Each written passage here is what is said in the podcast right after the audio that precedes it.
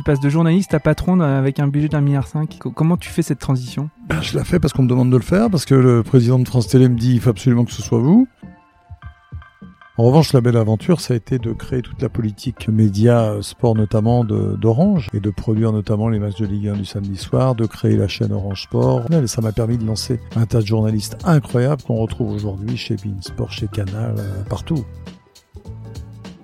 Je pense que de gagner 10-15 millions comme ça, je pense que c'est pas sain. Euh, ou alors, il faut vite les réinvestir dans autre chose. Il faut vite se lancer dans quelque chose. J'ai toujours manié les chiffres avec beaucoup de bonheur et comme je dis toujours, dans Saltimbanque, il y a banque et c'est pas par hasard. Voilà, donc j'aime bien, bien gérer tout ça. Je, j'aime les gens en fait, c'est ça aussi. Ça, ça compte beaucoup, je pense, quand on monte un business. Salut, c'est Pierre et vous écoutez Dream Team, le podcast des personnalités qui font le sport français. Patron de grand club, journaliste sportif, entrepreneur, politique, investisseur, je rencontre avec vous des femmes et des hommes qui s'engagent dans le monde du sport. Des personnalités qui imaginent le sport qu'on regarde et qu'on pratique. Dream Team, c'est le meilleur terrain de jeu pour comprendre les acteurs et les enjeux de cet écosystème qui fait tant rêver. Je m'appelle Pierre Moreau, passionné de sport depuis toujours, et je compte bien vous apporter à chaque épisode un nouvel éclairage sur cette passion que nous avons en commun. J'espère que cette causerie vous plaira, et si c'est le cas, vous pouvez soutenir le podcast en le partageant à vos amis ou en mettant de belles étoiles sur les plateformes d'écoute comme iTunes ou Spotify. Allez, c'est parti pour cette nouvelle causerie. Bonne écoute.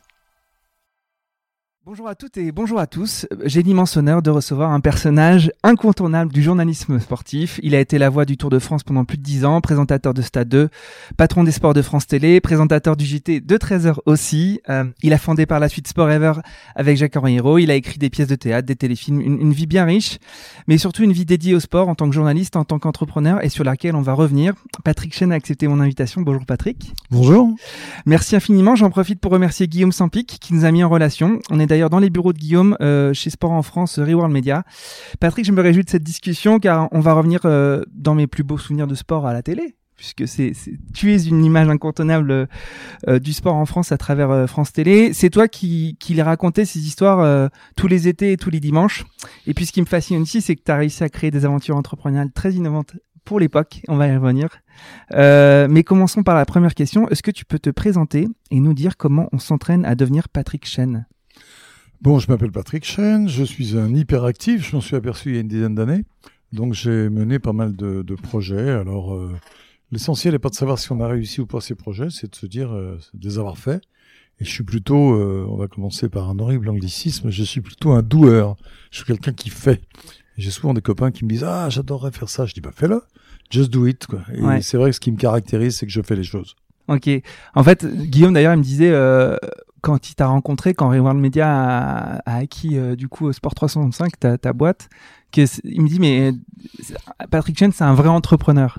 oui, c'est vrai. J'avais une image plutôt de de saltimbanque, de journaliste, hein, puisque c'est quand même ma, première euh, première image. Quand on pense à moi, on pense plus à ce que j'ai fait à l'antenne qu'aux entreprises que j'ai pu créer. Mais c'est vrai qu'au fond de moi, je suis très entrepreneur. J'aime bien, euh, j'aime bien les aventures collectives. Donc, comme j'aime les aventures collectives, quand je pense à un projet, bah, je le fais à plusieurs. Je le fais pas tout seul dans mon coin. Ouais. Et du coup, euh, parce que tu as en effet commencé par une carrière de saltimbanque, donc de journaliste, comme tu disais. Euh, mais dans, dans, quand t'es né, euh, là, t'es es né vers, euh, t'es né dans la région de Lyon. T'as fait tes études. Enfin, dans quoi tu te projetais à cette époque-là? Dans quoi ta famille se projetait? Euh, pour toi à cette époque-là Alors ma famille se projetait pas pour moi, je me projetais tout seul comme un grand, mais j'avais décidé, euh, à savoir pourquoi, dès l'âge de, je sais pas, 10 ans ou avant d'entrer en sixième, d'être avocat. Je voulais être avocat. Donc je traînais un petit peu du côté du palais de justice de Lyon. J'aimais bien le droit pénal. Puis après j'ai trouvé, j'ai découvert le droit constitutionnel que j'aimais beaucoup aussi. Donc voilà, je me suis un peu destiné à ça. Et il se trouve que mon père travaillait dans le journalisme de sport déjà au Progrès de Lyon, comme journaliste de presse écrite.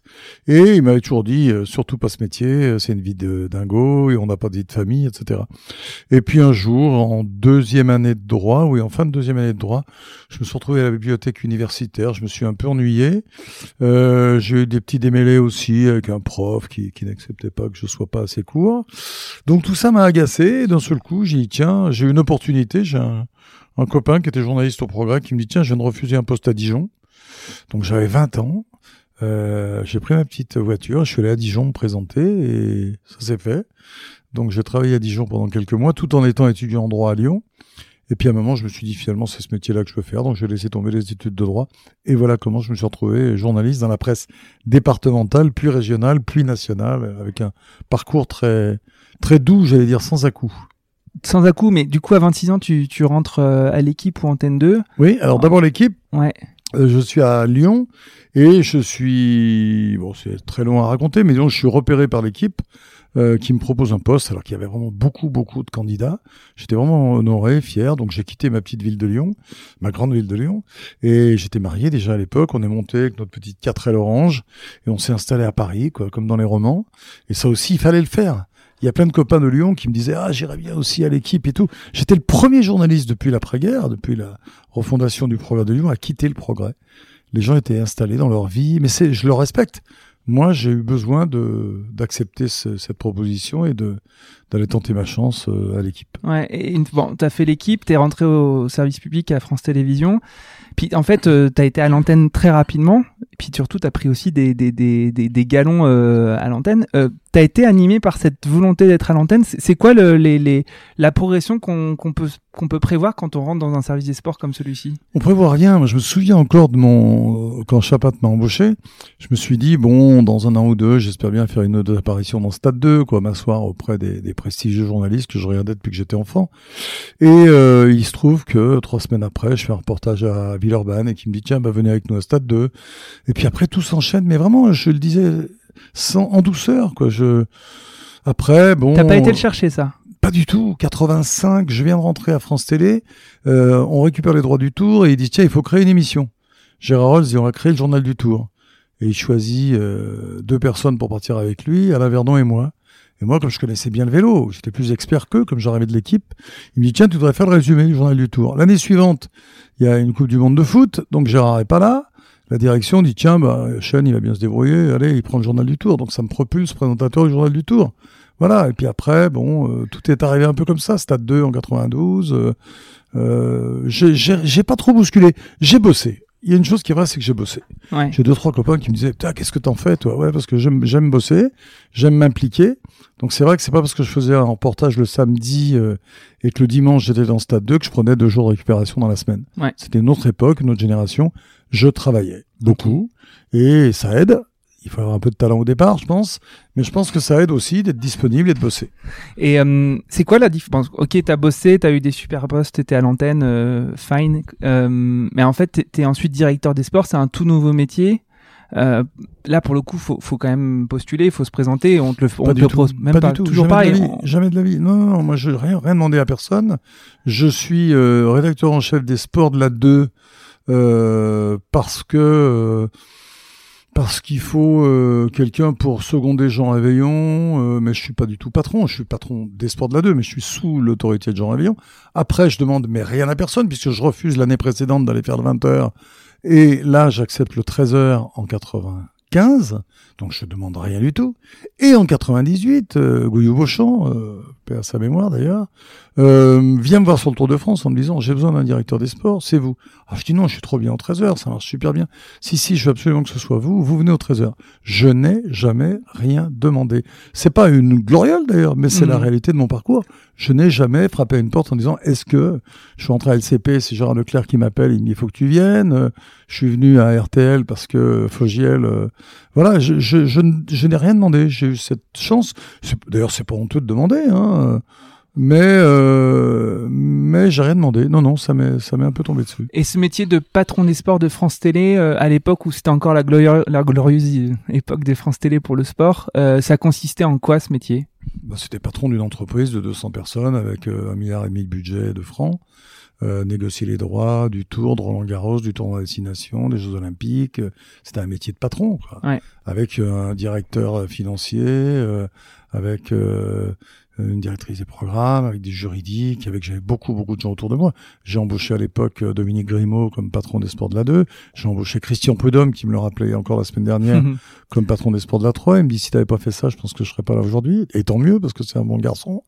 Euh, voilà, donc c'était un boulot de patron. C'était pas du tout un boulot Et de ça, c'est journaliste. un, un- un gros, un, grand saut dans un truc inconnu. Tu passes de journaliste à patron avec un budget d'un milliard cinq. Co- Comment tu fais cette transition? Ben, je l'ai fait parce qu'on me demande de le faire, parce que le président de France Télé me dit dit il faut absolument que ce soit vous, parce que vous êtes de la maison, vous êtes légitime. Si un patron vient de l'extérieur, ça va être mal vu. Ça a toujours été des journalistes, en fait, les patrons des sports. Il n'y a pas eu vraiment de profil d'entrepreneur ou, de patron. De... Toujours des journalistes.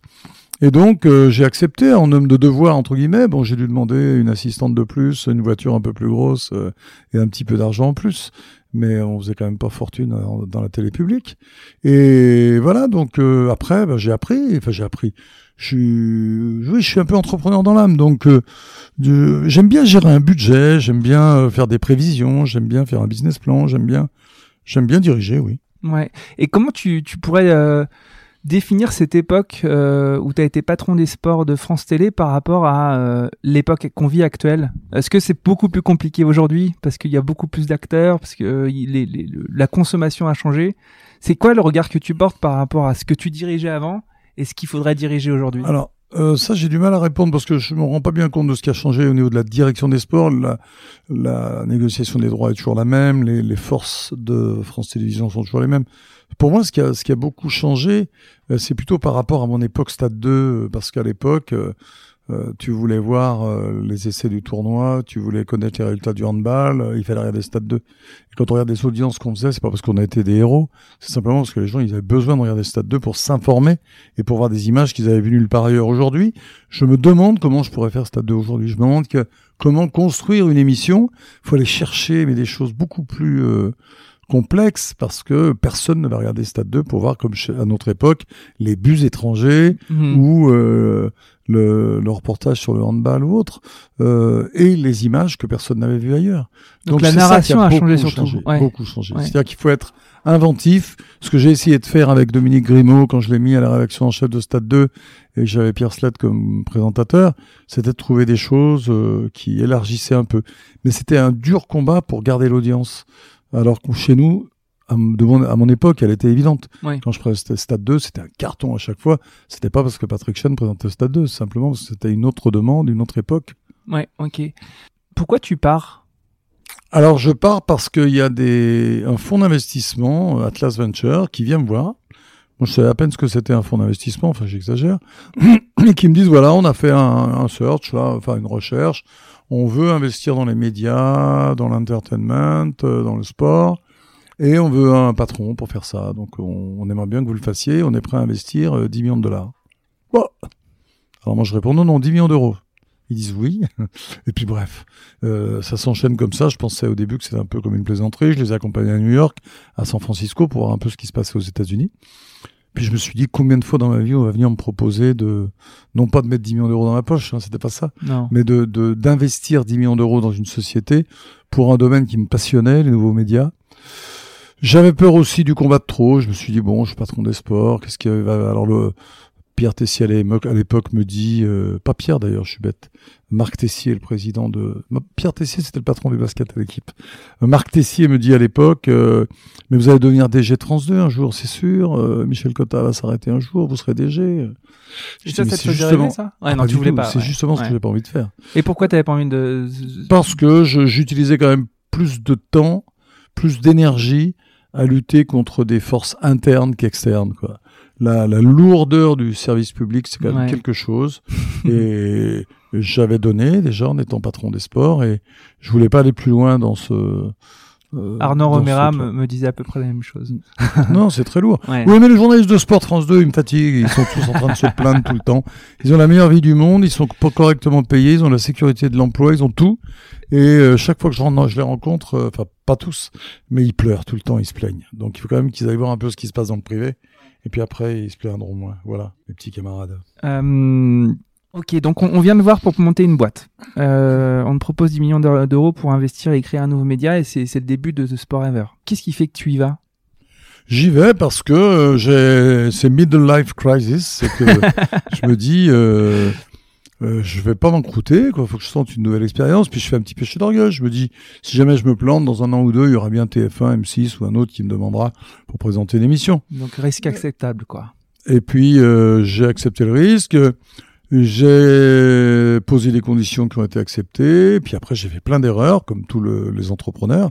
C'est-à-dire que j'ai dépensé beaucoup trop d'argent dans la machine même, dans le site internet qui à l'époque se vendait des fortunes, alors qu'aujourd'hui on fait ça pour rien. Mhm. Euh, j'ai embauché, la première personne que j'ai embauchée, c'est Jacques Henriot, Ouais. que j'ai débauché du Club Med et à qui j'ai proposé de devenir associé de cette aventure. Après, voilà, euh, j'ai la boîte a beaucoup grossi. 2001, éclatement de la bulle, on est obligé de se séparer de 25 personnes. J'ai appris mon métier de euh, de patron. Ça s'est passé, on va dire, intelligemment. Euh, On a toujours, j'ai tout de suite voulu faire une boîte sociale avec euh, le comité d'entreprise, avec les Ouais. du personnel. Ça a été aussi un apprentissage. Je reviens sur, euh, excuse-moi, je te coupe. euh, je reviens sur. euh, tu vas chercher Jacques Henriot au Club Med. Pourquoi tu as besoin d'un associé euh, Enfin, pourquoi dans la figure de Jacques Henriot, euh, ça correspondait à ce dont tu avais besoin à l'époque? J'ai besoin d'un numéro 2, euh, parce que je suis président de la boîte. Ouais. Et j'ai besoin de quelqu'un qui sait faire tout ce que je sais pas faire et qui sait pas faire ce que je sais faire. Et c'est exactement ce que j'ai trouvé. C'est pour ça qu'on a été très complémentaires. Et Jacques-Henri m'a souvent dit, j'ai désappris à ton contact, et toi, Ouais. tu as appris au mien, Ouais. mais des, des techniques de, de financières et tout, qui sont Ouais. pas capitales d'ailleurs. et, euh, et voilà, il faisait tout ce que j'aimais pas faire, et vice-versa. Et on a travaillé ensemble pendant 9 ans. Euh, on a dû s'engueuler 48 secondes. Je veux dire, c'est, j'ai jamais Ah vu oui, quelqu'un avec qui j'étais aussi différent, mais aussi complémentaire. d'accord. Donc on a, on a très bien travaillé ensemble. Pour info, Jacques Henriot, c'est l'ancien patron de l'OM, euh, patron de The Turf aussi. Euh, Oui, il m'a quitté au bout de 9 ans pour être patron d'une boîte, pour être numéro un, ce qui méritait tout à fait, ouais. en allant à Turf Edition. Est-ce que tu peux nous raconter un petit peu ce que c'était euh, Sport Ever? Parce que c'est quand même un mouton à beaucoup de pattes. C'est devenu un truc assez impressionnant et tu t'en rappelles pas, mais nous on s'est déjà croisé, Patrick, euh, quand t'as demandé un agrément à l'autorité de régulation des gens en ligne. Euh, J'y reviendrai un peu après. Alors tu peux nous raconter ce que c'est Sport Ever Sportver, c'est une boîte qui est réactive, qui, saute sur tout ce qui bouge, avec euh, beaucoup de compétences et surtout un état d'esprit et une, philosophie. Le service avant tout. Le client a toujours raison. Alors c'est bête à dire, mais toutes les boîtes travaillent pas comme ça. C'est-à-dire quand, nous- quand on demandait quelque chose, eh ben on se, on s'y mettait et on le faisait. Et Orange m'a dit ça, ça m'a fait très plaisir. Et ils ont dit Orange, ils m'ont dit ça, Ever, on travaille beaucoup avec vous. C'est pas que pour vous faire plaisir, hein. c'est juste parce que quand on pose un problème, vous apportez une solution. Alors qu'il y a beaucoup de prestataires, quand on leur pose un problème, ils posent un autre problème. Nous, on apportait des solutions, on s'y mettait, on réglait le problème avec les compétences dont on disposait, parce qu'on avait beaucoup de compétences. Et puis, on était, euh, on était au service du client. On aimait les projets, on aimait, euh, on aimait. C'est tout simple à dire. On aimait faire plaisir aux clients. Puis la deuxième chose, c'était une boîte avec beaucoup d'humanité. Je faisais une euh, une conférence de, j'appelais ça une réunion d'information tous les mois. Euh, personne n'apprenait rien par la presse. On, on, on parlait des succès, des échecs, de nos et on, on était vraiment, il y avait un échange. Alors après, c'est devenu un peu trop gros. Hein. Il y a un moment où je connais pratiquement, je, il y a des gens que je connaissais pas, que je croisais Ouais. dans le couloir. Quand on est 200, 150, c'est plus difficile que quand on est 40. C'est ça. Mais c'est une très très belle aventure. Et souvent, je fais, enfin pas souvent d'ailleurs, de temps en temps, je rencontre des entrepreneurs, on discute. Ils me disent qu'est-ce que vous avez retenu de cette époque? J'ai dit j'ai retenu que qu'il faut absolument, il y a, des choses qui paraissent euh, enfoncer des portes ouvertes, mais il faut euh, de la bienveillance et surtout de la reconnaissance du travail des gens. Parce que les gens, ils se défoncent pour votre boîte, vous êtes le patron, vous avez toute la lumière, et à un moment, il faut juste que ces gens sentent que ce qu'ils font a du sens. Et cette réunion chaque mois pour dire les choses. Et souvent, les patrons disent, ah, moi, j'ai pas le temps, j'ai pas le temps. Oui, t'as pas le temps, là. C'est ton boulot. Hein. Mhm. T'as pas le temps, pourquoi? Parce que tu dois aller vendre des écrous et des brosses à dents. Mais tu ferais mieux de voir tes salariés, et de les motiver ou et de, les, de leur donner de la reconnaissance. À ma question, tu as répondu par euh, des aspects très humanistes. T'as pas du tout répondu sur l'aspect euh, quel était le modèle, quel était le produit, quel était le service. c'était Ouais. production de contenu euh, sur tous les supports euh, et édition de contenu, puisqu'on est devenu éditeur de nos propres marques avec 365. Mais le, la raison d'être de la boîte, c'était de produire des contenus sur tous les supports, être capable de décliner sur la téléphonie, Internet, télévision. Euh, Contenu textuel, visuel, vidéo, Voilà. euh, a- sur tous les touchpoints, comme on Et dit en mauvais dans tous les domaines, Ouais. aussi bien dans la pub que pour le sport, que pour euh, l'industrie pharmaceutique. Ouais, donc avec Sport Ever, tu as créé un gros groupe média avec pas mal de croissance externe. Est-ce que tu peux nous dire pourquoi ce modèle de croissance externe euh, et, et où est-ce que tu voulais emmener tout ça? Alors au départ, c'était vraiment nouveau média. Euh, c'était vraiment se positionner. On a d'ailleurs été les premiers à le faire dans la production pour les mobiles notamment. On a fait un gros boulot pour Orange, pour France Télécom au début Orange ensuite. On a vraiment inventé tout ce qu'il y avait sur les téléphones. Après, on a travaillé bien sûr sur le web euh, énormément. Puis je me suis aperçu que finalement tout ceci convergeait et que c'était il n'y avait pas de raison de se cantonner à ça. Donc il fallait revenir à, à de la presse écrite, donc pour euh, différents acteurs, mais aussi à de la télévision. Donc euh, on s'est retrouvé à travailler sur tous les types de supports. Et après, il y a eu des opportunités. A Sport FM euh, qui était récupéré à la barre du tribunal de Nanterre. Donc il y avait RMC sur le coup. On les a, on les a squeezés. J'étais bien content. euh, après, qu'est-ce qu'on a fait? On a racheté une agence photo. Voilà, on raisonnait vraiment en contenu. Il y avait du sens. On est même allé jusqu'au marketing sportif avec euh, Gilles Dumas et Léo Kivikel. Euh, et alors là, c'était peut-être trop parce qu'il y avait peut-être un mélange des genres. On pouvait pas conseiller une marque en disant voilà, il faudrait euh, adopter telle stratégie, bah, telle stratégie média et de leur dire bah, by the way, vous pouvez acheter de l'espace chez Sport 365 ou voilà. Donc ça, c'était peut-être un petit peu limite. En revanche, la belle aventure, ça a été de créer toute la politique euh, média sport notamment d'Orange euh, et de produire notamment les matchs de Ligue 1 du samedi soir, de créer la chaîne Orange Sport, Orange Sport Info. Ça a été une merveilleuse aventure professionnelle et ça m'a permis de lancer un tas de journalistes incroyables qu'on retrouve aujourd'hui chez Beansport, chez Canal, euh, partout. Tu as été l'opérateur en marque blanche d'Orange Sport. Exactement. Tu as, mis à disposition toutes tes ressources, euh, toutes tes équipes. Tu en es devenu peut-être un peu très dépendant euh, Oui, très dépendant évidemment. D'ailleurs, mmh. ça a été un accident industriel quand euh, Stéphane Richard a décidé de changer de politique et de d'agréger les contenus déjà existants de marques référentes plutôt que de produire ses propres contenus. Alors là, bah, j'ai fait preuve d'un peu de d'adaptabilité et de réaction. Bah, j'ai créé Sport 365 et c'est mmh. là où j'ai créé cette chaîne de télé euh, euh, qui a rebondi, rebondi pour finalement se retrouver maintenant euh, dans le groupe Reward, euh, dans le groupe Reward avec comme partenaire le Comité olympique. Donc c'est l'aboutissement de tout ça. Mais c'est vrai qu'il faut, c'est aussi une des leçons. Euh, c'est un peu comme les sportifs de haut niveau. Hein. Il faut être euh, adaptable euh, et être capable de réagir. moi, quand j'ai appris que Stéphane Richard arrêtait Orange Sport, Orange Sport Info, on pouvait aller dans le mur. Hein. Ouais, c'est ça. Et bon, on s'en est sorti parce que bon. Pourquoi? Parce que tu as, décidé de, de, de, de redriver toutes tes ressources vers la la, création d'une chaîne euh, from scratch en fait. Et Orange a joué Orange a joué le jeu heureusement hein. Moi je suis allé les voir, j'ai dit voilà, euh, accident industriel, ok, c'est noté. Euh, vous n'êtes pas marié à vie avec nous, c'est votre droit le plus euh, complet d'avoir une stratégie. Nous, en revanche, on a un savoir-faire formidable. Il faut bien qu'on s'en serve.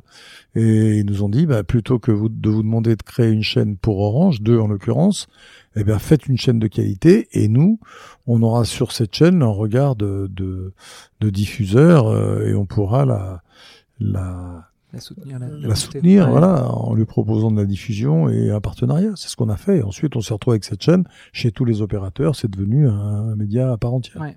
Une des clés de, de, de, du succès aussi, c'est que tu as drastiquement baissé les coûts de production. Euh, ça a été un, un des trucs qui a, qui a fait aussi la, la différence. Euh, je reviens un peu sur votre aventure euh, sur le betting, de venir demander l'agrément à l'autorité de régulation des jeux en ligne.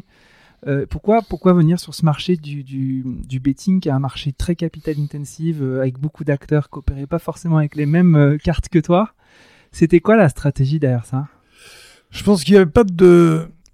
À l'époque, ça a un peu changé. À l'époque, le, le, contenu était difficilement sécable, coupable, entre guillemets, coupable du mhm. terme coupé, de ce type d'activité. Et moi, ma vision, c'était que les gens pour euh, jouer allaient venir sur un média où on diffuse des événements sur lesquels ils veulent jouer et des événements pas obligatoirement diffusés. Donc voilà, ça c'était ma vision. Euh, on avait des de, l'upsale quoi. Voilà, on avait des trop petits bras pour faire ça. Ouais. Ça a été ça le. Alors on n'a pas perdu beaucoup d'argent euh, euh, sur une boîte qui faisait, je sais pas, on devait faire à l'époque 16 ou 17 millions d'euros. Ça a dû nous coûter 200 000 euros quoi, à la fin. C'est pas dramatique. C'était, ça valait le coup d'aller essayer c'est une erreur puisqu'on n'y est pas arrivé. Mais vous avez eu l'agrément quand même. Je regrette pas du tout. Vous avez eu l'agrément. On a eu l'agrément, ouais, mais c'est là où. C'est là, c'est moi qui l'ai audité, Patrick. c'est pour ça que je te dis tout départ, on s'est déjà vu parce que j'étais l'auditeur euh, qui a audité à l'époque. Alors on était, nous on était honnêtes, c'était déjà ça. On c'est vrai, pas, vous étiez honnête. On pas une boîte à à, Madère ou je sais pas où Exactement. pour faire de l'évasion fiscale. On était, nous, on était totalement transparents. Et euh, j'ai jamais compris d'ailleurs comment, avec la fiscalité qui était celle de l'époque, euh, une boîte pouvait devenir rentable. Euh, Vu les coûts d'acquisition client, euh, en effet, c'était, Non, puis surtout, on était, on était imposé à chaque fois. Enfin, je veux dire, un joueur qui jouait 100 Euh, bah, si jouais, 7,5% qui était pour l'État. à chaque fois, on, Ouais. payait, on payait pas, on payait pas quand il mettait ses 100, mais si ses 100, il les jouait 20 fois parce que c'était un bon joueur qui perdait pas, Mhm. c'est-à-dire qu'il mettait 100, il gagnait 101, il mettait 100, il gagnait 99, etc. Donc il restait vivant. Chaque fois qu'il remettait ses 100, on payait à chaque fois. Mm. Ça va pas, quoi. Il y avait, il y avait une fiscalité qui était un peu excessive pour moi. Bon, a En tout été, cas, à un moment, j'ai su une aussi- fiscale, euh, Voilà, j'ai su dire stop. Ouais. Et ça, je crois que c'est aussi. euh, Alors, j'ai pas de gloria là, parce que j'aurais mieux fait de pas y aller. Euh, on aurait usé moins d'énergie et, et d'argent. Mais au moins, il y a aussi une leçon que j'ai tirée de tout ça, parce qu'il faut toujours apprendre. C'est qu'il faut savoir seul, il faut savoir dire stop. Ouais. Et pas se dire non, mais j'ai raison, je suis sûr que j'ai raison, on va aller plus loin. Non, il y a un moment, on se calme, on s'arrête. Ouais. Et voilà. Euh, super. Tu, enfin, je, m'étais écrit une question, mais je vais pas la formuler comme des regrets dans cette aventure. Mais qu'est-ce que tu aurais fait différemment dans cette aventure Sport FR La voiture de quoi? Du betting ou de global? Non, non, de, de cette boîte Sport Ever que tu as amenée euh, avec plus de 200 employés, euh, plusieurs dizaines de millions d'euros, et finalement euh, une fin qui était peut-être pas aussi grande que ce que tu t'imaginais quand, Mm. quand tu as connu ton pic? Alors, c'est une bonne question. Je... Les erreurs, on en fait, mais c'est des erreurs, je veux dire, acceptables dans ce type de, de business. Il n'y a pas eu de, de grosses erreurs. On a eu un accident industriel. Euh, une de mes fiertés, c'est d'avoir sauvé la boîte à ce moment-là, parce qu'elle aurait pu couler. Un Donc, accident exogène en plus. hein. C'est- un de tes clients principaux qui Tout décide de ne plus travailler Voilà. avec toi. Alors, l'erreur, mais on faut pas Ouais. parler d'erreur, c'est d'avoir un client qui fait trop de business. Je connais pas un entrepreneur qui va dire, ah bah non, tiens, je te prends pas les 3 millions que tu veux faire en plus avec moi. Ouais. ça va être trop, évidemment. Non, euh, ce que j'aurais fait, j'aurais habillé la mariée euh, avec sans arrêt l'idée de la cession, ce que j'ai jamais eu. Et ça, c'est une erreur. Pourquoi? D'abord, pour euh, capitalistiquement, euh, il vaut mieux bien vendre sa boîte que, que moins bien la vendre. Pour les pour les, Les actionnaires. les actionnaires, évidemment, hein, c'est quand même, ça reste du business. Moi, je suis pas, je suis pas. C'est pas dogmatique sur la question. Non, Ouais, euh, ça existe, c'est comme ça. bien sûr. Et je n'ai jamais assez intégré cette notion. Et le meilleur exemple, c'est que au bout de deux ans d'existence de la société que j'avais créée, euh, avec l'aide d'Atlas Venture, donc euh, en 2000, euh, un an et demi ou deux ans après, euh, Lagardère achète Sports.fr 76 millions d'euros. Et nous, je pense pouvoir dire qu'on était meilleurs. On Ouais. était déjà sur la téléphonie, etc. Mais je savais pas faire la mariée belle. Or, Alexis beaucoup plus malin, lui, il avait acheté boursier.com, ce qui représentait pas grand chose. Et puis, il annonçait qu'il était sur je ne sais quel, quel projet.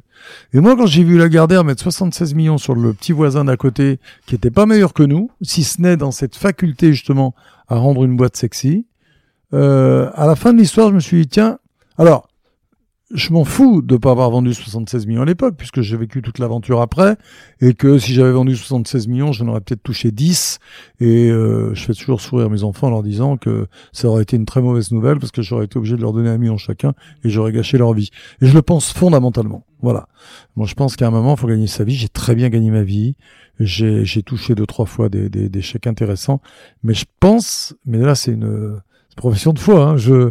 Je pense que de gagner 10-15 millions comme ça, je pense que c'est pas C'est pas ça. c'est pas sain. euh, ou alors il faut vite les réinvestir dans autre chose. Il Ouais. faut vite se lancer dans quelque chose. Mais le côté capitalistique pour une pour une famille notamment, alors ça fait un peu euh, peut-être excessif ce que je dis, mais euh, je pense que c'est que pour ma vie personnelle en tout cas, et là c'est c'est plus un un aveu que qu'autre chose, euh, un aveu perso intime. Je pense que c'est mieux. Je voilà.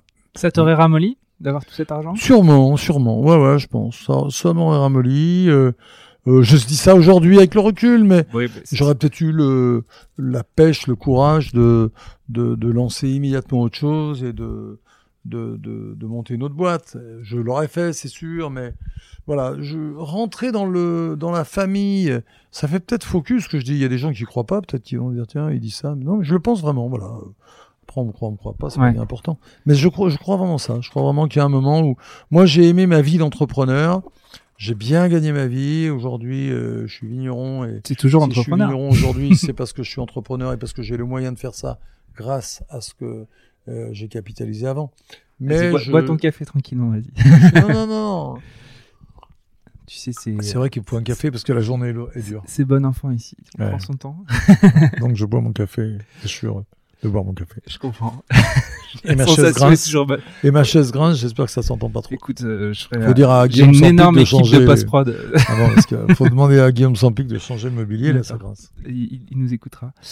Bon, euh, je reviens juste un peu sur cette idée de, de- en effet, à l'époque où tu as créé Sport Ever, un groupe média très axé, euh, grosse empreinte digitale, euh, à l'époque de la bulle, ça s'achetait des millions et des millions avec des valos peut-être très très déconnantes. T'as peut-être pas habillé bien la mariée, mais c'était aussi le rôle du fond de de- d'aller d'aller d'aller vendre ce truc ou un rôle euh, à la Jacques Henri qui était peut-être plus business que toi euh, pour aller habiller la mariée. Ouais, mais on a après nous on a quand même euh, on a introduit la boîte sur Alternext, euh, Ouais. on a vendu à Reward. Je veux dire, Non, mais tout c'est bien. l'histoire s'est très bien terminée, sûr, attention. Hein. Ouais. Mais c'est vrai que les valorisations auraient pu être beaucoup plus importantes. Elles ont été raisonnables.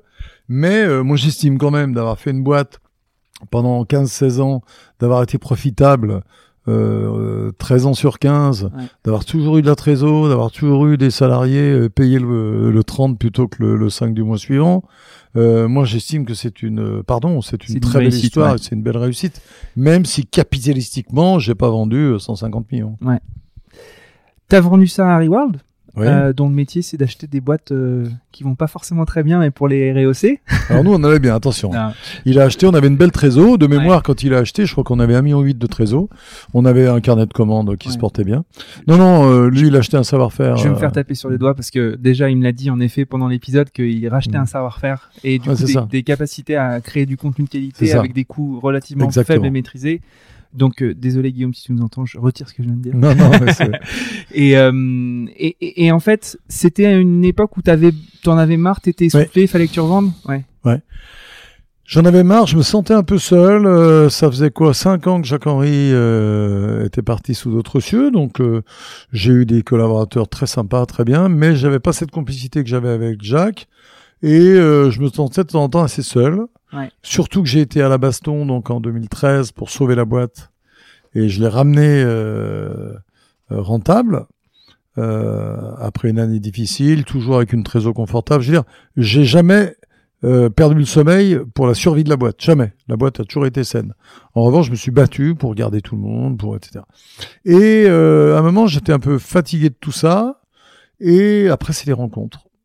Je rencontre Pascal Chevalier, euh, on s'était, on se connaissait un peu, on s'était vu. ouais.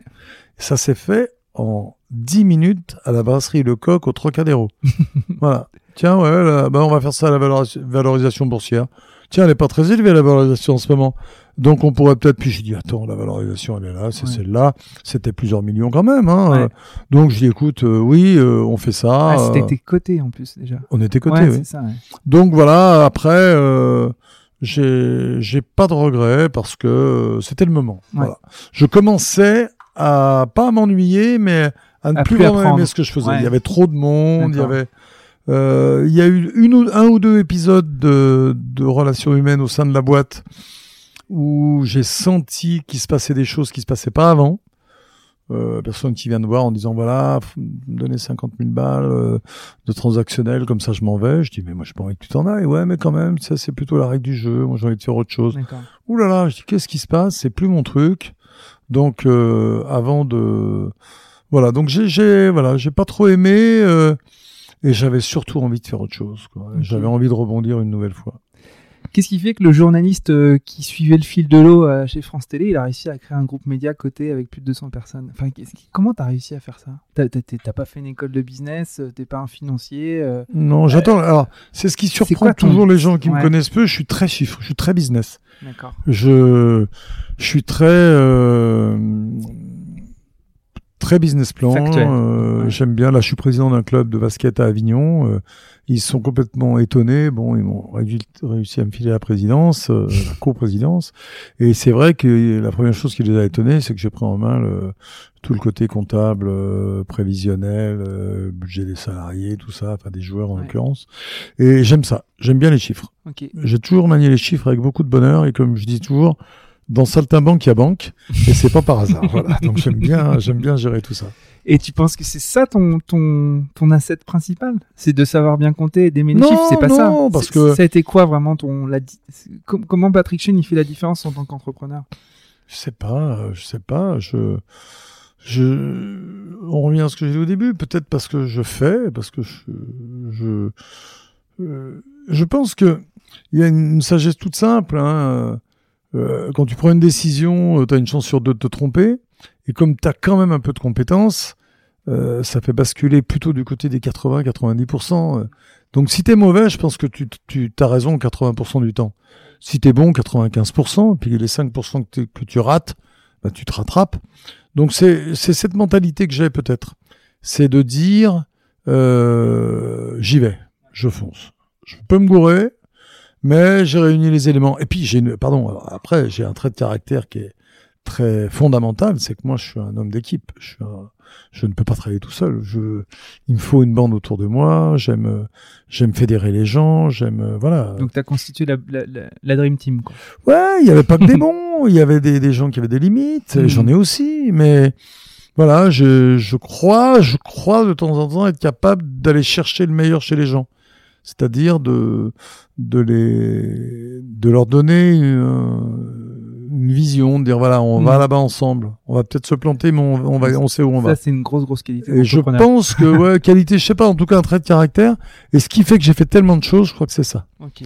C'est ça. Euh, même dans le domaine artistique, dans le ouais, on en a pas Quand je fais des bonnes émissions de télé, c'est parce que je fédère une équipe autour de moi. C'est pas parce mm. que je suis, bon, je suis pas un mauvais présentateur. Je veux pas faire la, le, le faux modeste. Euh, ah évidemment que je suis bon présentateur. J'ai présenté tellement de trucs, ça se passait bien. Je dois pas être trop mauvais. Mais c'est aussi parce que mon réalisateur, mon assistant, mon chef d'édition, mon truc, il se fédère autour de moi parce que je sais euh, de, la maquilleuse. Je, je sais euh, fédérer ces gens parce que peut-être parce que je les aime, tout simplement parce que je, je suis pas je, ouais, j'aime les gens en fait, c'est ça aussi. Ça, ça compte beaucoup, je pense, quand on monte un business. Hein. Ouais.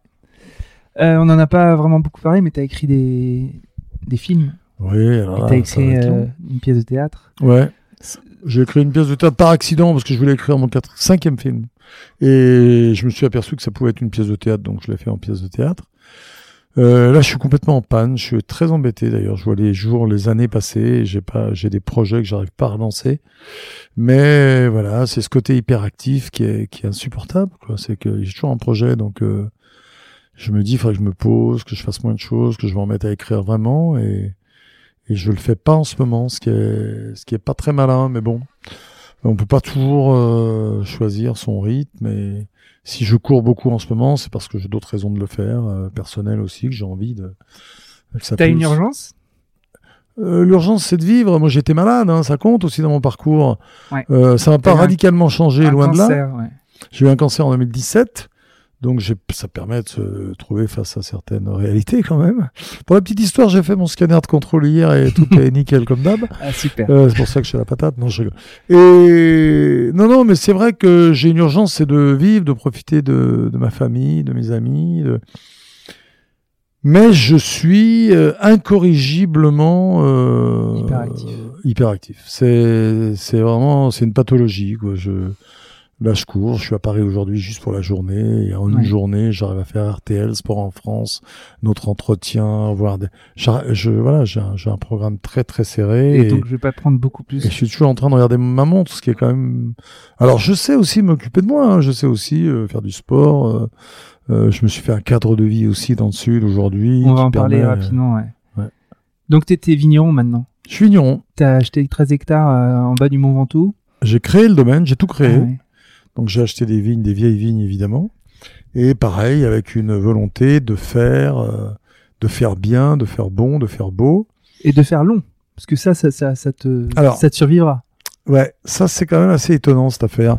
Euh, c'est peut-être de l'inconscient, hein, mais c'est vrai que c'est la première fois que je fais quelque chose qui va rester. Quand j'ai sorti ma première bouteille en 2014, j'ai un voisin euh, vigneron qui était chez moi hier soir d'ailleurs, tiens, euh, Luc, qui m'a dit tiens, il a posé la bouteille sur la table. Il m'a dit, tu te rends compte que c'est la première chose concrète que tu fais de ta vie qui va rester? Je lui ai dit, mais t'as raison. J'ai fait des films, pièces de théâtre, machin. Qu'est-ce qu'on s'en fout? J'ai des bouquins qui n'ont aucun intérêt. Enfin, un intérêt dans l'histoire, je veux dire. C'est tout du factuel, du ponctuel. Donc, euh, cette bouteille de 2014, et depuis, il y a eu 2015, 2016, 2017, etc.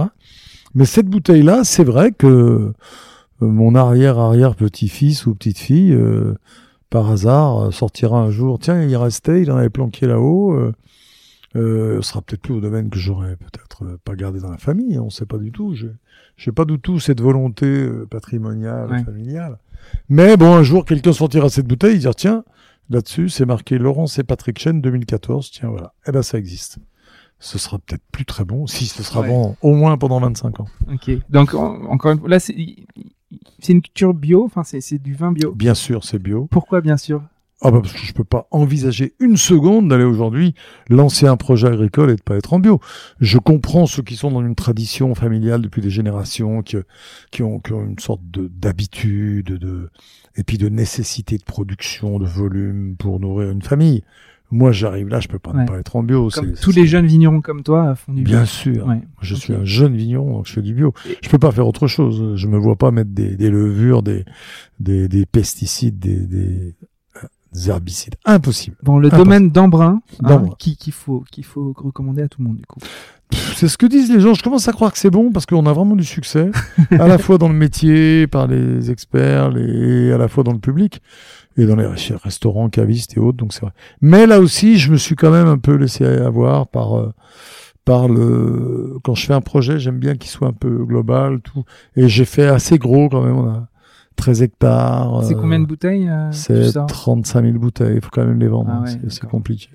Alors c'est vrai qu'on s'installe de mieux en mieux, on est bien, on, on est aujourd'hui euh, break-even, on on n'a pas de stress de... T'as combien d'employés dans cette affaire? Oh, alors c'est c'est le, le paradoxe du vin par rapport à ce que j'ai vécu avant, c'est que c'est un tout petit petit petit business. J'ai l'équivalent de un. Alors si je me compte pas évidemment et je compte pas mon épouse, on est j'ai l'équivalent de allez on va dire de deux temps plein quoi. D'accord. Deux ETP comme on dit. Voilà. Deux équivalents. Deux temps plein. équivalents temps plein, sans compter les vendanges où je, je recrute. mais sûr. mais c'est non non c'est un tout petit business et on s'occupe de tout, on fait tout. Ok. Question de la fin, Patrick. Et je t'embête plus. Merci encore d'avoir. Mais ça m'embête pas, ce c'est un plaisir. Euh, ça a été quoi les rencontres déterminantes qui t'ont transformé toi dans ta vie? Rencontre déterminante, il y a eu un prof de philo en terminale. C'est d'ailleurs assez paradoxal parce qu'aujourd'hui, euh, je serais pas du tout euh, sensible à, à ce qu'il représentait. Mais ça a été quand même... Veut euh, dire quoi bah, C'était quelqu'un, je, je me suis aperçu après, parce que quand tu as 18 ans, euh, Mhm. qui était quand même très réac, très mec qui était brillantissime et qui m'a appris beaucoup de choses. Donc après, sur les questions sociétales, j'ai découvert quelques années plus tard et je me suis aperçu que c'était pas ma tasse de thé. Mais c'est une rencontre déterminante parce Ouais. qu'il m'a quand même ouvert euh, sur beaucoup de choses. Euh, si on enlève les parents, évidemment, il y a Robert Chapat. Ouais, grand journaliste France Télé. Ouais, Robert Chapat, c'est le vélo. Je vais faire un monument d'ailleurs qui va être installé, une œuvre d'art qui est installée le, le 7 juillet au pied du Ventoux Mhm. euh, pour les 100 ans de sa naissance. Donc Robert a beaucoup compté pour moi, euh, par sa bienveillance, par... euh, euh, en fait, euh, non, la personne qui a le plus compté pour moi, c'est mon institutrice de CP. C'est vrai. Ouais, mais c'est vrai. Hein. Ma fille est en CP alors. Ouais. Qu'est-ce que je peux attendre de son institutrice? Je veux dire, euh, j'étais dans une école très populaire, très mm, beaucoup de mixité. euh, euh, les premiers maghrébins, donc qui arrivaient en France, des Italiens, des Portugais, tout. Et moi, je me suis trouvé dans cette école et j'étais normalement doué. Mais normalement doué dans cette école, ça faisait un peu surdoué. Mhm.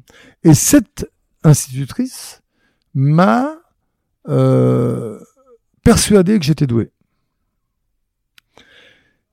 Et c'était un peu une escroquerie. Mais elle m'a tellement persuadé que j'étais doué, poussant pour qu'ensuite, euh, en CM2, j'ai les deux places réservées au fameux lycée du Parc de Lyon, etc. Euh, j'ai cru que j'étais doué. Elle a créé une prophétie en toi. Non mais, non mais c'est, je, je, je jure que c'est vrai. Ouais. Elle m'a fait croire, enfin elle m'a pas fait croire, elle m'a persuadé que j'étais doué. Beaucoup plus que je ne l'étais réellement.